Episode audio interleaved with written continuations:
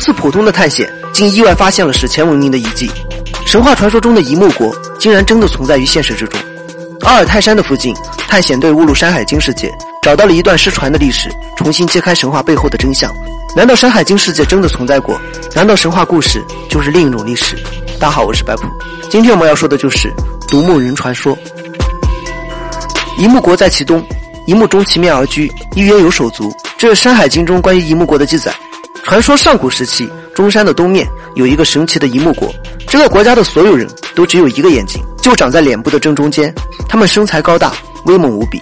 本来这只是神话中的天方夜谭，但奇怪的就是，不止在东方，西方的史学之父希罗多德也曾在他的历史著作中提到过这个神秘的国度。为什么杜撰的神话会同时出现于东西方的古老文献之中呢？难道曾经真的存在过一个一木国？这好像是唯一合理的解释了。就在人们准备大开脑洞的分析时，更加奇怪的事情又出现了。故事要从一次探险开始说起。两千年是千禧年，也是成吉思汗崛起的八百年整。为了纪念这位伟人，世界各地的探险爱好者组建了一场名为“寻找成吉思汗”的探险活动。探险队计划用一年半的时间，从成吉思汗的出生地开始，穿越十二个国家，共一万七千公里，去走一遍成吉思汗生前走过的路线。几个月之后，探险队跟随地图的指引，来到了青海县境内的一座大山脚下。这是成吉思汗统一蒙古后的远征路线。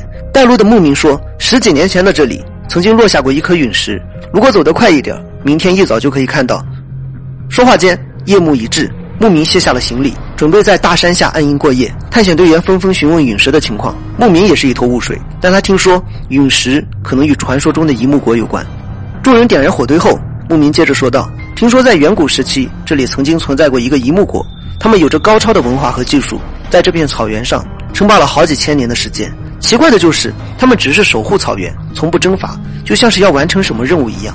牧民还解释道：“之所以叫他们一木国，就因为这个国家的人都只有一只眼睛，就长在脸的正中央，而且他们所信奉的天神也是只有一只眼睛。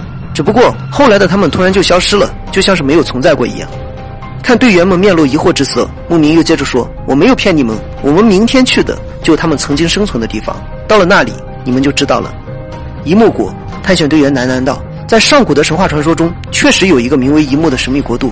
据说他们生活在史前中亚，是一个异常发达且怪异的文明。关于他们的资料，在《山海经》与《淮南子》中都有记载。《穆天子传》中的周穆王，在寻找西王母的途中，也去到过这个神秘的国度。而且，商朝人还曾因为玉石与独木人爆发过战争。在上古时期，独木人与中原有着较为频繁的接触。但从秦朝开始，关于一木国的记载就突然消失了。与你说的一样，就是突然消失。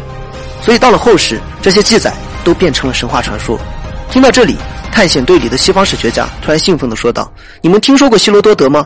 他是我们西方的史学之父，在他生前的著作中也提到过一个名为阿里马斯普的一木民族。原来在你们的文献中也存在。我们还一直把它当做古老的神话故事。到了公元七世纪的时候，探险家亚里斯底亚斯也曾尝试寻找过希罗多德提到的这个一木民族。他从黑海向东北方向出发，途经阿尔泰山。”后来确实在阿尔泰山找到了这个独木民族，并且将所见所闻写成了一本名为《独木人》的书籍。说话间已到深夜，众人纷纷睡去，希望明天能有一个好的天气，一睹这个神秘文明的风采。到了第二天，探险队在 GPS 的指引下，向着阿尔泰山的深处走去。没走多远，就来到了三道海子山谷。三道海子山谷长约六公里左右，其内有三个高山相连，故名为三道海子。高山下方还有着雪水融化形成的湖泊，风景秀丽。探险队走到山谷后方，果然发现了一个大型的神秘金属。该物为圆形，其上布满了凹陷与疤痕，敲击起来铮铮作响，就像是一个空心乐器一样。越过神秘金属后，众人被眼前的景象惊呆了。一眼望去，有近百个巨石摆成的石阵，当中有三个大石阵，其余石阵围绕在其周边。从远处看，就像是金字塔一样。探险队中的史学家激动不已，连忙奔向了石堆。他们发现，在石堆的下方还有着许多竖着的石块，这些石块体型巨大。上面刻着大量动物的图案，独木人为什么要在这些石块上刻画动物图案呢？又为什么建立这些巨石堆呢？还没来得及多想，一名队员突然说：“难道这就是独木人？”众人连忙围了过去。那名队员指着其中一个石块，石块上刻画着一个怪异的人物，人物头部呈圆圈状，中间刻着一个圆点，双手环抱于胸前，双脚暴露无遗，看起来十分怪异。众人都盯着壁画，一片沉静，因为他们好像感觉这幅壁画十分眼熟，但心里又纳闷。如此诡异的壁画，又怎么会觉得眼熟呢？恍惚之间，经验丰富的史学家介绍道，这处遗迹应该是在三千年前，大约是商朝与周朝之间，与商朝人争夺玉石，与周穆王有过交流的，应该就这一批人。但问题就是，他们为什么要将碎石堆叠成金字塔形呢？这么做的目的是什么呢？我大体算了一下，这里至少有五万方的石料，他们要从对面的石山上发掘石料，然后运到这里。三千年前要建造这些石阵，是一个十分宏大的工程。从这一点上也能看出来，这是一个十分强大的族群。如此强大的族群，为什么没有在历史上留下记载呢？唯一的可能就是他们世代守护这里，从不越过草原，似乎像是在保护什么东西一样。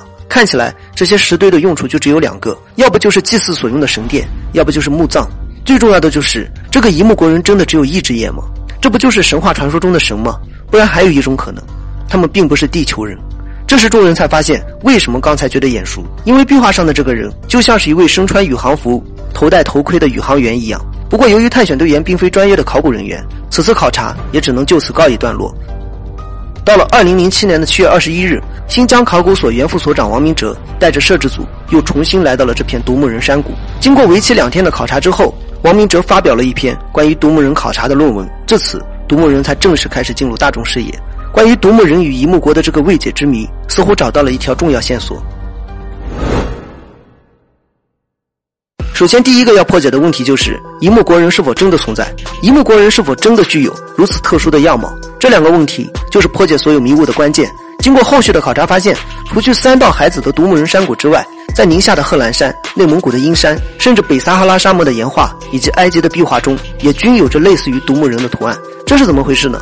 难道上古时期真的存在过另一批人类，或者说另一个文明？那他们为什么会突然消失呢？又为什么只居住在一些固定的地方呢？难道这些地方有他们需要守护的东西吗？考古队立即开始比对这些独木人生活过的区域，果然发现了一些端倪。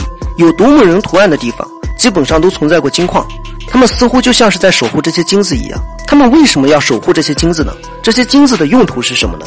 难道有高等文明的指引吗？顺着这个思路，果然又再次找到了一丝线索。撒哈拉沙漠上的恩阿哲尔高原壁画似乎解释了这个难题。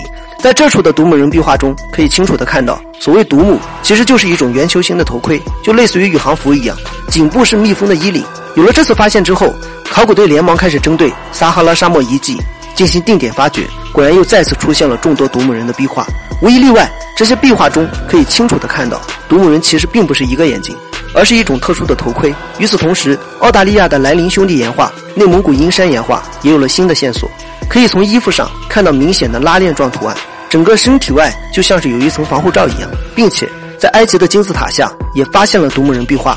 不同的是，这处壁画与三道海子的壁画类似，看不出任何宇航服的痕迹。最后统计发现，有宇航服痕迹的壁画大约存在于七千年前，而独木人式的壁画大约存在于两千至四千年前。这个时候，似乎就可以做一个大胆的猜测了：七千年前的地球还处于茹毛饮血的时代，又怎么会勾勒出类似于宇航服一样的壁画呢？唯一的解释就是他们亲眼看到过，所以有爱好者推测，在七千年以前，有一批外星来客曾到访过地球，他们教会了一部分人冶炼和先进的技术，成为了第一批人们口中的神灵。这些外星来客交给了人们一个重要的任务，那就是挖掘金子。至于他们为什么需要金子，在各类的史前文献中都有描述。他们称金子是一种星际资源。此后的人们就将外星来客奉为神灵，并刻下了有关于他们的壁画。再之后，壁画开始不断的变化。也就慢慢演变成为了我们今天看到的独木人形象。为了纪念这些神灵，出于某些原因，他们建造了一些特殊的石堆，并戴上了类似于独木的面罩，成为了后世人们口中的独木人传说。这一期是投稿篇，资料大多来源于古文献，后续有机会还会继续更新关于独木人的记载。那我们今天的内容就到这里了，我是白普，我们下期再见。